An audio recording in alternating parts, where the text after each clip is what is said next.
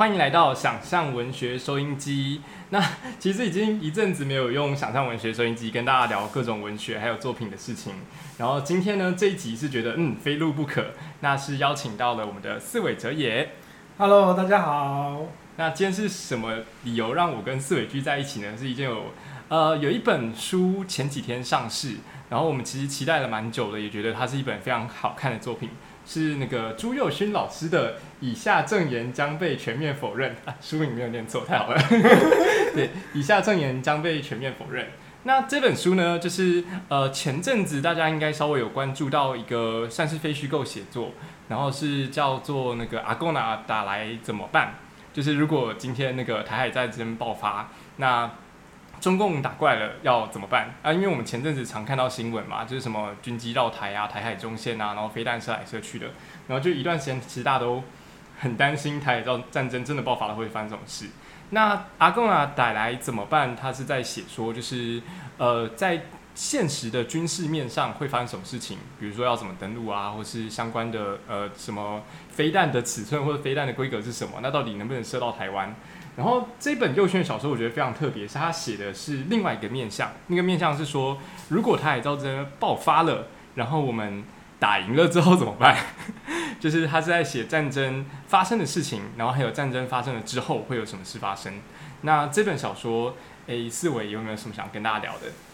哦，就我这本的话，就是我有很多的心得感想，想要跟大家分享一下这样子。然后除了冠宏刚才说的那个打赢了之后怎么办，他其实他花了非常多的篇幅在讲的是战争当中，作为一个平民，你会有什么感受这样子。那呃这件事情其实呃用这边用这本小说来呈现，我觉得是非常非常恰当，而且非常非常到位，因为。呃，比如说在第一篇那个台湾人民解放阵线备忘录这篇当中，他非常好的去演出了一个战争迷雾这样子的概念，这样，因为我们作为一个就是升斗小民，我们在战争当中，我们就是一个就是呃什么状况都搞搞不清楚的一个末端这样子。那其实我们是无法知道。现在到底发生啥事？这样，现在战争的状况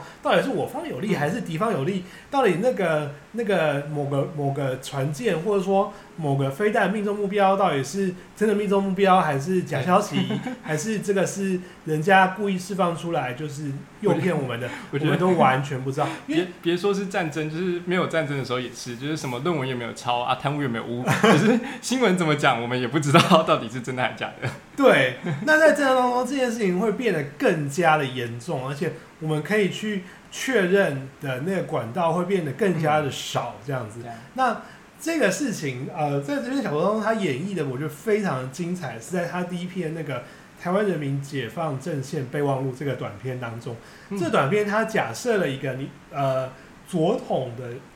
一立场，群人的这个立场，他们的目标就是他们要呃随着就是帮助中国解放呃对军帮助解放军 帮助中国政权呃占领台湾统治台湾这样子的一个立场。那他们他们一开始的时候就是很相信，就是中国会快速战速决的打赢这场战争。但当这个时间拖得越来越久，然后他们退到一个山村里面之后呢，他发生一件事情是说，呃，那个他躲到那个山村当中呢，原本是跟那个山村里面的人是接应好的，也就是说，他的山村里面的人其实是呃经由一些人脉关系啊，是允许这些左统分子躲藏在他们这个村庄里面这样子。那最后呢，当那个呃有一个战争的消息，就是说，哎，台军开始反攻喽，好像那个解上岸的这些解放军呢，因为欠于那个武器装备跟这个补给的关系，所以渐渐的就是居于下风的时候，他这个这些左统躲藏的这个村庄的人民收到这样的消息之后，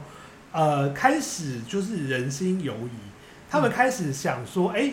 哎、万一这个是真的怎么办？就是万一台湾真的会赢怎么办？这样子，因为 万一真的会赢的话，那他们身为这些就是呃藏匿这个左统这群共匪的人，他们可能会就是被被判刑，最后反而会反而会对，反而会遭殃这样。对对，所以他们这些村民其实是想要，嗯，想要不要再让这些总统人居住下去这样子。那我觉得这边就是非常经典的，呃，展现了这个战争迷雾的特性。就是这个小说里面有说到这个金句，就是重点并非这个消息是不是真的，而是人们相信它是真的。对啊，这样子。那这群村民就是因为相信这个台军呃获得这个有利的战况的的这个消息是真的，所以他们开始呃对这些左统的人的那个忠诚度开始有些犹疑，然后才因此引发了后面那些呃事件这样子。对啊，哎，这个部分我其实想多聊一点是，我觉得呃，刚才那个四维讲到的这一篇是在整本书的开头的部分，就是整本书它总共分为了五个短篇，哎，五个对吧？对，五个短篇。那这五个短篇呢，其实每一篇它的主角都是稍微不太一样立场或者不太一样身份的人。那刚才所说的第一第一个身份是，他们是一个叫做台湾人民解放阵线的左统组织。然后，其实我在读的时候会有一种，就是呃，这群人跟不管是作者的朱佑勋，或是可能跟我们同文层，一定是不太一样的立场，因为他希望中国打过来，而且希望中国可以打得赢，然后希望中国可以整个把台湾占下来，跟我们的立场可能不太一样。可是，在读的时候会有一种，就是他们也是为了某种政治上的信仰跟理念在奋斗的感觉，就是那个整个奋斗感是很强的。就是他们一群人聚在一起，然后一起开读书会，一起去看相关的电影，然后就是比如说，还有讲到一个是呃比较像是左统立场他们很喜欢的电影，然后到最后他们真的去参与一些政治行动，在最后所有人困在一个山村里面，然后一个荒废的寺庙，大家都过得很辛苦，有一段有一顿饭没一顿饭，然后吃罐头的食物，想办法撑下去的那时候。在考验的其实也是他们的某种对他们来说的政治良心。然后这个部分其实我觉得很有趣的是，呃，他呃右勋选择了那个，就刚刚我讲嘛，他们最后是躲在一个村庄的寺庙里。然后右勋是写说那个村庄叫做光明寺。然后这个东西我没有很确定，但是可以跟稍大家稍微聊一下，或许它是有关的。是在这个村庄呢，就是刚才讲有分两个。派别，一个是村民，就村民要照顾这些人生活，他们要把自己的饭啊、米啊拿给这些，就是呃，算是解放阵线的人吃。然后在这些村民里面有一个角色，很像是大家都敬仰的大村长，是一个阿嬷，对。然后那个阿嬷会看，会就是眼神充满爱意的去看着这些呃人民解放阵线的充满理想的，对他来说是年轻人啦。然后在小说在结尾的时候，其实。先不要暴雷好了，但是要暴雷，要暴雷吗？要暴雷，好，我们这个我们这个节目是暴雷不偿命的，OK。所以如果你还没有看过，然后你不想要被暴雷的话，你可以就先先暂时先去看书，看完书再来听这样子。那跟啊，对，插个话是跟大家讲一个好消息是，呃，这本书刚刚有讲有五个短篇小说嘛。那台湾人民解放阵线备忘录这一篇小说在网络上是找得到的，对。那佑勋他其实有发在他自己的网志里面，所以如果就是诶对这本书听起来有一点兴趣，但是还不太确定要不要买下来的人，也可以直接在网络上搜寻“台湾人民解放阵线备忘录”这几个字，那就可以找到我们在讲的这个第一篇的小说。那因为网络上找到嘛，所以我们就直接来爆雷。刚才讲到的那个老阿妈，在山村里面大家很敬仰的那种，就是大前辈的老阿妈，他们后来所有村庄的村民跟呃解放阵线的这一群，就是算是志愿军们，就起到了很大的冲突。所以解放阵线的志愿军就把所有村民绑起来，因为他们担心说他们可能要把他供出去了，然后整个就是台海局势，共方看起来已经要输了，然后所以他们就把所有村民绑起来来。就是扁揍他们，然后来就是欺凌他们。那在那个欺凌之下，那个阿妈其实就是还很慈悲的对着他们说，就是呃，我在很多年前就已经看过你们了。然后就是那个那句话的完整，哎，四伟还记得那句话完整是怎么样讲吗？我稍微翻一下，应该很快就可以翻到。哦，我我我觉得你刚才讲的就是对，就是我在很多年前对就已经见过。完整的句子叫做“很久很久以前我就见过你们了”。然后这句话可能大家会有一点疑惑，就是呃，这群那个呃人民解放阵线的算是志愿军啦，志愿军跑到山村里面，然后被这些村民照顾。那为什么一个老阿嬷在台海战争之前，理论上是没有任何机会看到他们的，却说就是我在很久之很久之前就见过你们了。然后我第一次读到的时候是有一点疑惑的。然后刚才跟四维交流的时候，他其实也说，就是这句话他读到当下是不太不太了解是什么意思。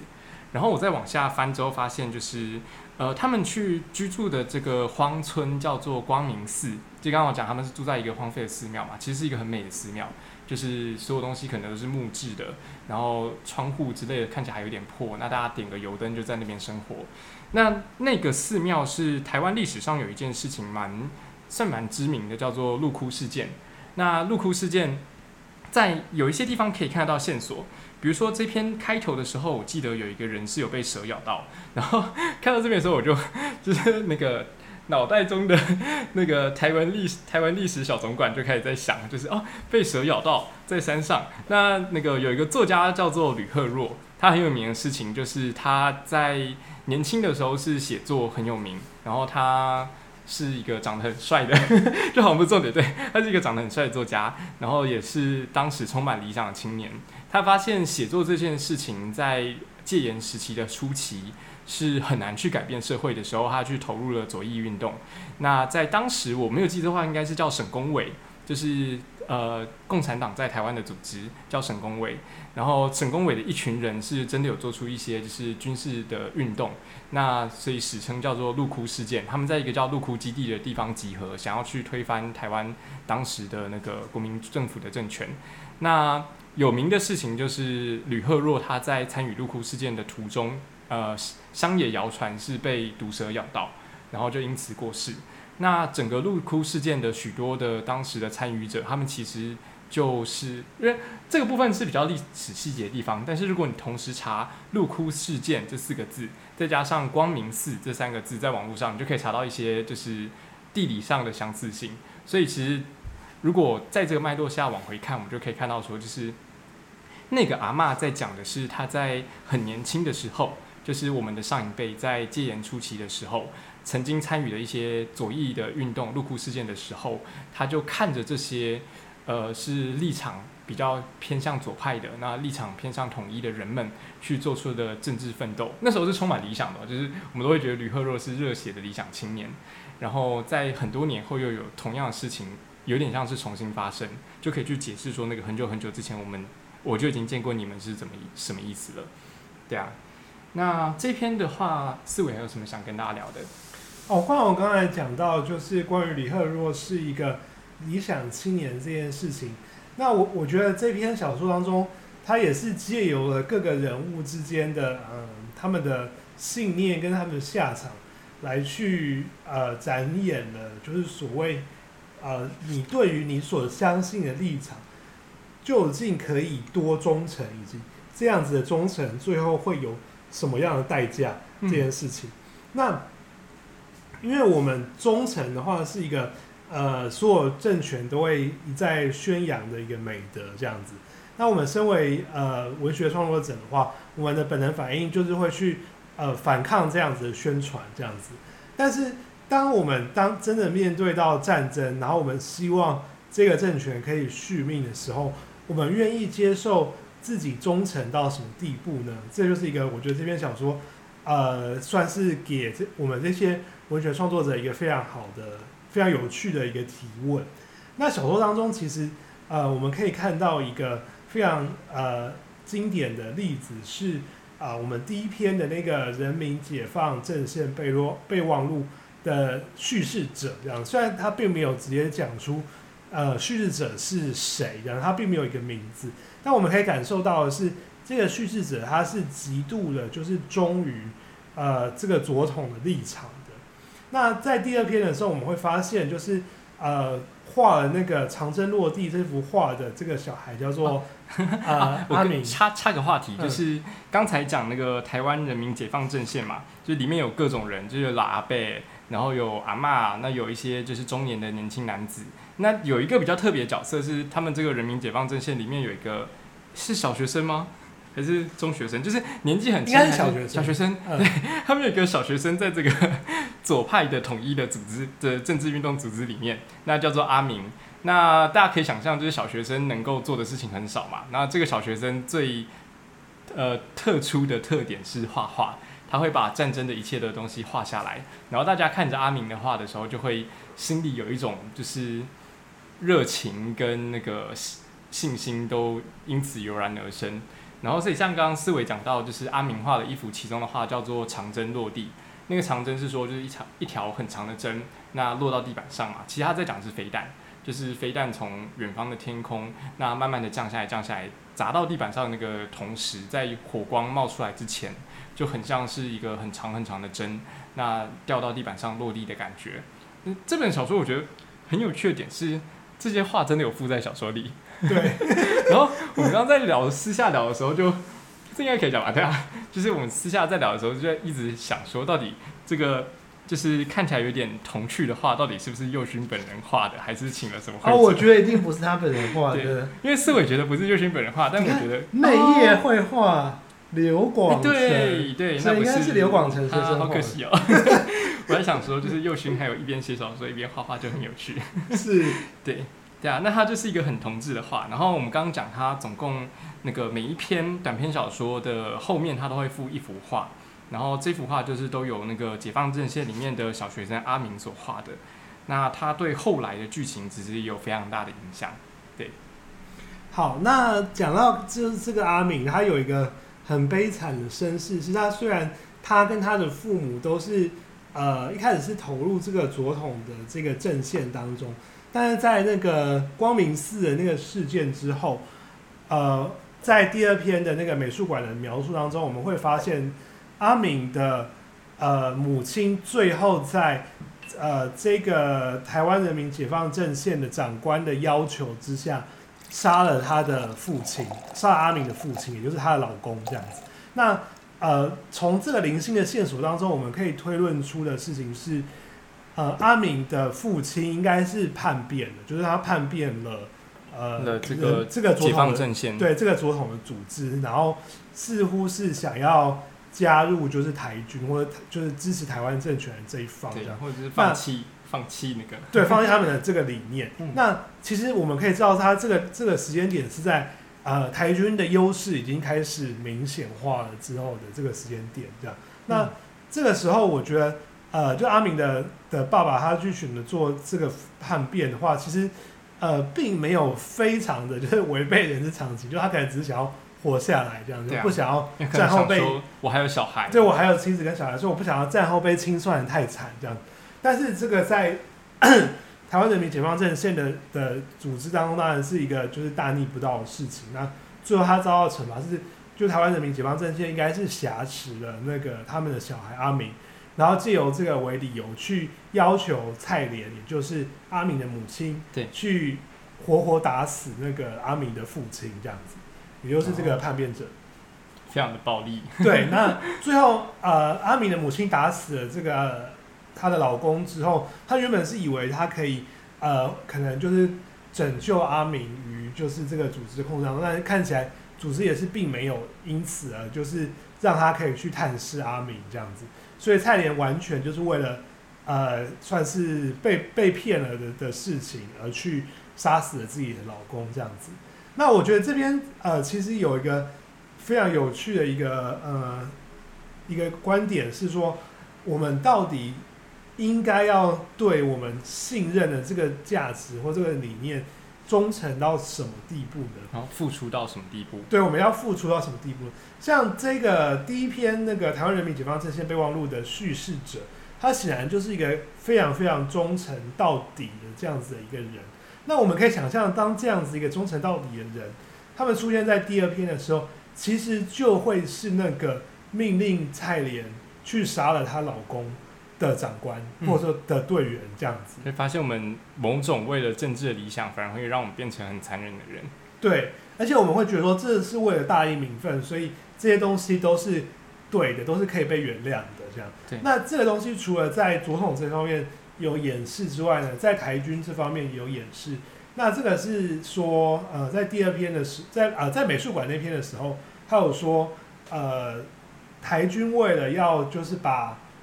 呃士兵训练成就是更能够适应战场，然后更更加能够呃骁勇善战这样子的角色，就把他们全部去施打了一个虚构的药物毒，品，对，一个虚构的毒品，称之为电麻这样子。对，那呃一开始的时候呢，呃美术馆这边的这个主角，他是一个拥有这个护理知识或者说护理技能的的人。嗯那他在这个战争忽然爆发的这个情况下，他回不了家，那他他为了自己的保命，他最好的选择就是去加入呃军半军队的这个医疗队。对，这样子一个组织。这样的话，他们不仅可以获得就是暂时可能相对来说难以取得的物资的配给，并且呢还能够就是获得一个生命安全上的保障。但没有想到的是，他们加入了这个医疗队，所做的行为并非医疗，而是去呃为帮军队打毒品，对，帮这帮帮那个台军去施打这个电麻到呃新兵的身上去，让他们成为可以长久作战，然后都不会不需要睡觉，也不会累的这样子的一批呃生化改造部队的对。我觉得这也是小说蛮精彩的一部分，就是如果稍微有去了解一下那个越战的历史，就会知道说，就是越战的时候，其实美军也有让那个越战的士兵去试打毒品，啊，对就是蛮全面的。那请请请继续。是。然后我我觉得这就是在在这这光谱的两个极端，一个是呃非常能够信任这个呃共产主义要统一台湾的这个理念的左统的部队，以及在这个光谱另外一端就是台军的最佳最忠诚的这个部队当中，都出现了这样子非常惨无人道的这个行为，这样。嗯，那我觉得这也是让让我看了之后会去想说，就是我们我们愿意为政权或者说为了忠诚付出付出，并且牺牲到什么地步，这样子的一个提问。然后我我想那个往下延伸一点是，我觉得这篇小这不不只是这篇，就是这整本小说，我觉得一个非常精彩的点是来自于，呃，通常我们在要写小说的时候，会有一个责任，是我们要去忠实的呈现世界的复杂性，就是大大家是大概这样觉得啦。然后呃，很容易落入一个俗套，是如果我写台湾赢了。那台湾就是好人，然后我们就是那个，是在台战战争结束之后，是社会上的一切问题就都解决了，就是不再受到什么关税的限制，可以加入国际组织，可以重返联合国，一切荣景如怎么样的。但是呃，右勋的小说不是这样，就是右勋小说是写说，即使呃台湾在台海战争中赢了，其中我们也失去了很多东西，然后在战争的过程还是有很多东西是。呃，惨无人道的，比如说像是我们的士兵是不是有可能在战争的过程中是会需要试打毒品，然后或是在小说更后面的时候，我们发现，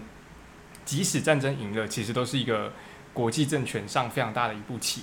然后在这个胜利中，我们的地位其实不是那么的，呃，不是那么的主体，对。对，然后像他在最后一篇小说，也就是建安宫那一篇当中呢，他展演的是一个战后，就我们战胜了之后，但却面临到的是一个百业凋零的状况，这样。嗯那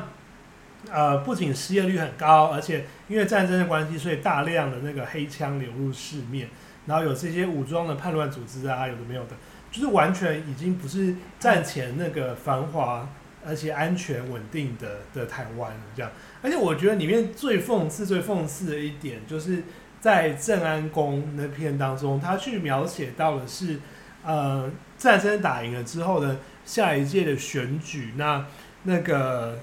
呃，这个执政党呢，就原本带领大家打赢战争的那个蒋志怡，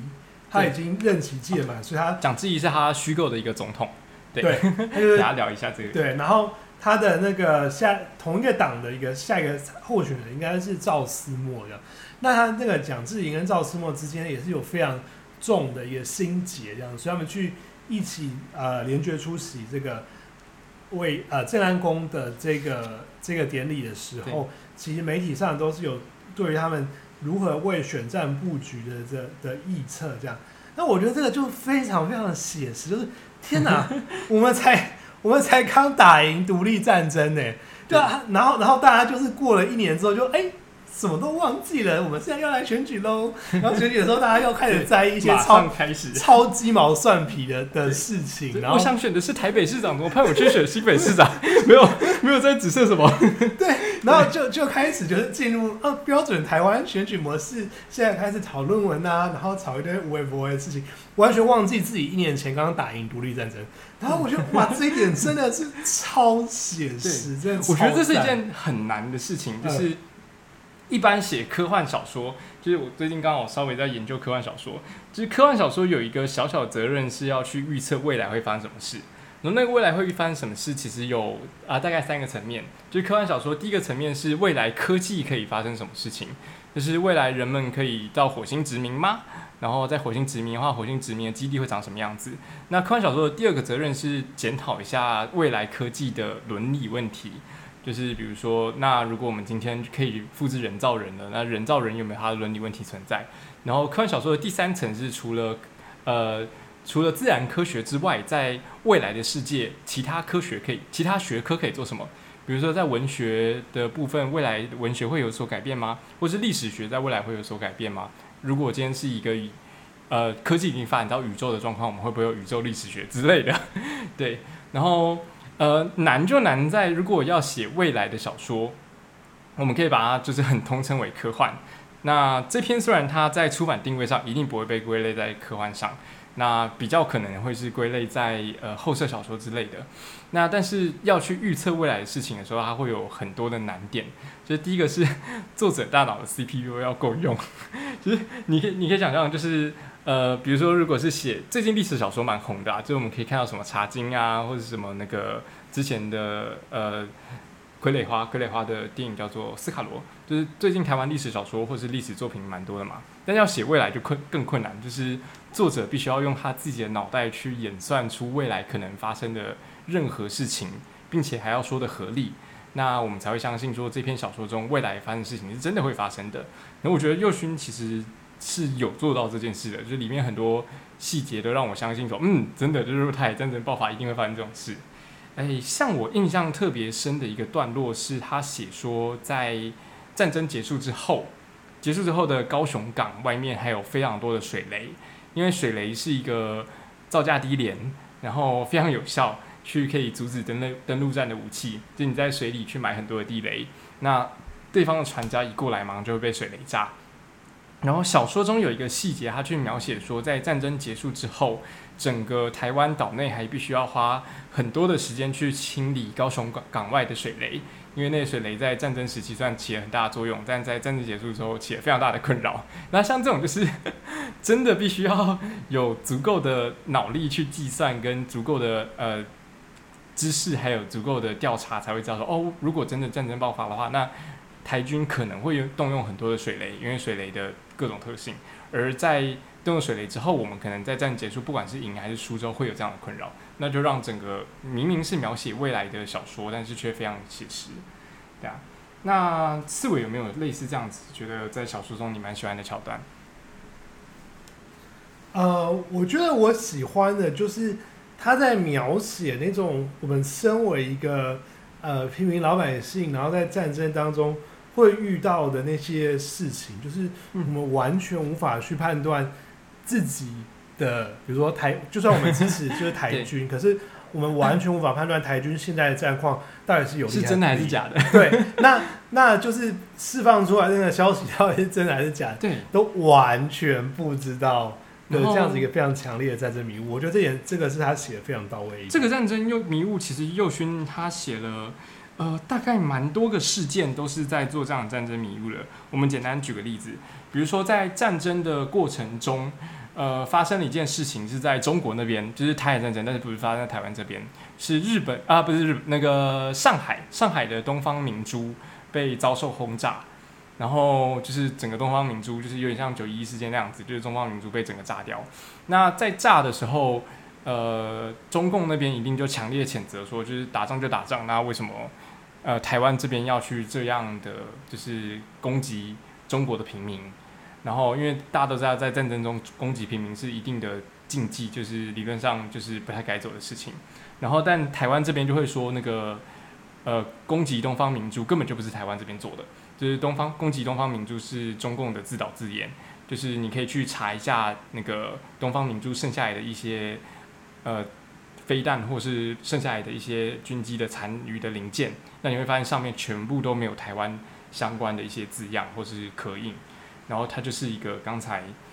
那个思维讲到的那那种有点罗生门的，就不知道到底是谁做的那种特点。那类似这样的小说细节，其实它营造了非常多个，然后去完整的呈现出，就是在战争期间，其实我们都不知道什么是真的，因为甚至到小说结束，我们都不知道每一个事件到底发生什么事。这样。好，那那个关于我们讲很多这个小说的优点，那在最后的时候呢，我们讲缺点吗？哦，不是讲。我们讲一讲这小说的，就我们觉得可以更好的地方，这样哦，可以更好的地方哇！那我我先来讲一讲，说就是我觉得那个呃，因为这篇当中它有一篇是那个讲乔生的，他是在哎，哇，看片名没问题。哦，南方南方的消息，我觉得这篇其实整篇是非常精彩的。对，那我觉得这个他他塑造了一个角色，他是他是一个。呃，泰国的华侨，呃，叫做陈陈某某的的人啊，我我简称叫陈先生好。然后他是他原本出生在泰国，但是他后来去中国读书，然后同时呢，就是一路步步高升，然后成为中国的一个那个二把手，也就是卓一鹏的一个非常的心腹的一个助理这样子。那这这位先生呢，他就是呃，借由私密的管道去透露了这些，呃，中国军方的机密给台湾的呃一个一个一个算是总统这边的一个私密，也是算是心腹一样的角色。那这两个人的连结就在于说呢，他们两个都是那个泰国的村那个村落的出身的一个青来，对对对对对对。那呃，我觉得可惜一点，就是因为他这个情资其实是帮助台湾。打赢这个独立战争一个非常重要的一个关键，这样。那在打这个战争结束之后，呃，卓一鹏之所以会会要做这件事情，是因为他是一个二把手，他想要去害在就在国内斗争当政治斗争当中去取得优势。对于当时的这个中国的那个总书记魏在东呢，去呃让他失势这样子，所以他才会故意的去泄露这些军情。那就让我们觉得，其实最后事情一切很复杂。就是我们想象中，中共那边应该是一心一意要来对抗台湾，然后结果发现，哎，不对，那边自己内部有一些纷争。对对对，然后我觉得这也是做的很好的地方。对，是很精彩的点。最后魏在东他那个就是就战争结束之后他就失势，啊，卓一鹏上台，然后大家说啊，从此之后再也没有这个陈陈先生的下落了。那呃，最后在最后一篇镇安宫当中，他那个。这个人好像又出现了，这样子，就用一种灵异的方式，就是不知道介于有跟没有之间的出现。那我觉得这边是一个可惜的地方，就是其实我会蛮希望他死的。那我觉得这是四尾哲也个人的癖好，不是不是，我的原因是这样，就是说四尾哲也个人的美学，不是不是不是，是因为呢。因为我我蛮相信，就是说你这样子，不对，我觉得要先补充一个特点，就是呃，刚才讲的那个部分是我们都觉得说泰海战争是发生在台湾嘛，但是南方来的消息这篇非常特别，他写的是泰国清莱发生的事，然后呃，主角算是两个人，他们在泰国长大，然后分别他们自己本身是那个同学，所以在在学时期其实就是感情很好的一对一对朋友。可是毕业之后，其中一个跑到了中共那边去担任中共的高层书的秘书秘书的角色，然后另外一位回到台湾这边担任就是台湾的，就是也是政府的蛮重要的角色。然后这两位男生之间有一些超友谊对超越友谊的情愫在。然后在那个超越人情愫就会让人看起来就是他们会一边去传递一些谍报资料，就是说啊那个下个月我们这边谁谁谁会进行军事演练，然后后面就打情骂俏一下，就是说啊对，那那个最近你怎么样怎么样怎么样？那你怎么不回我讯息？你是不是不喜欢我了？就是会有这种桥段，让人觉得就是看的时候百花怒放，就是心花就是就是心里会有萌萌小花诞生，然后。四尾哲也就觉得说到小说最后，因为你可以知道，就是在呃这样子传递军情应该是一件很危险的事情嘛。那所以在南方来消息这一篇的结尾的时候，我们是看不到呃来自中国的那一位有点算是谍报人员了。就是政府高层的谍报人员，他发生了什么事？就小说就只有讲说，就是彻底的断绝了所有的讯息，然后所以我们不知道他是还活着还是死了。但小说里面的描述是说，就是在他的主管就是上任了总书，应该上任总书记吧？我印象中就卓一鹏上任，对，就是他是卓一鹏的类似秘书的角色。那在卓一鹏上任之后，马上就被清算，然后就再也看不到这个卓一鹏的手下。那就在台湾这边的另外一个主角就非常担心他的下落是如何，就有了我们 四位哲老师。对，但在正安宫那一篇的最后，他有一个暗示，就是说这位陈先生他好像又继续活跃于这个呃中美台日四方的这个呃政治角力、政治以及谍报的角力上面，他们没有死这样子。那我觉得这个安排就是有点那个，因为我觉得他真的是必死无疑哎。为什么？因为他。他真的知道了卓一鹏太多秘密了哦，所以卓一鹏一定会希望他死。没有，我反而觉得不一定啊，因为其实人才是很珍贵的哦。我觉得才没有这么珍贵，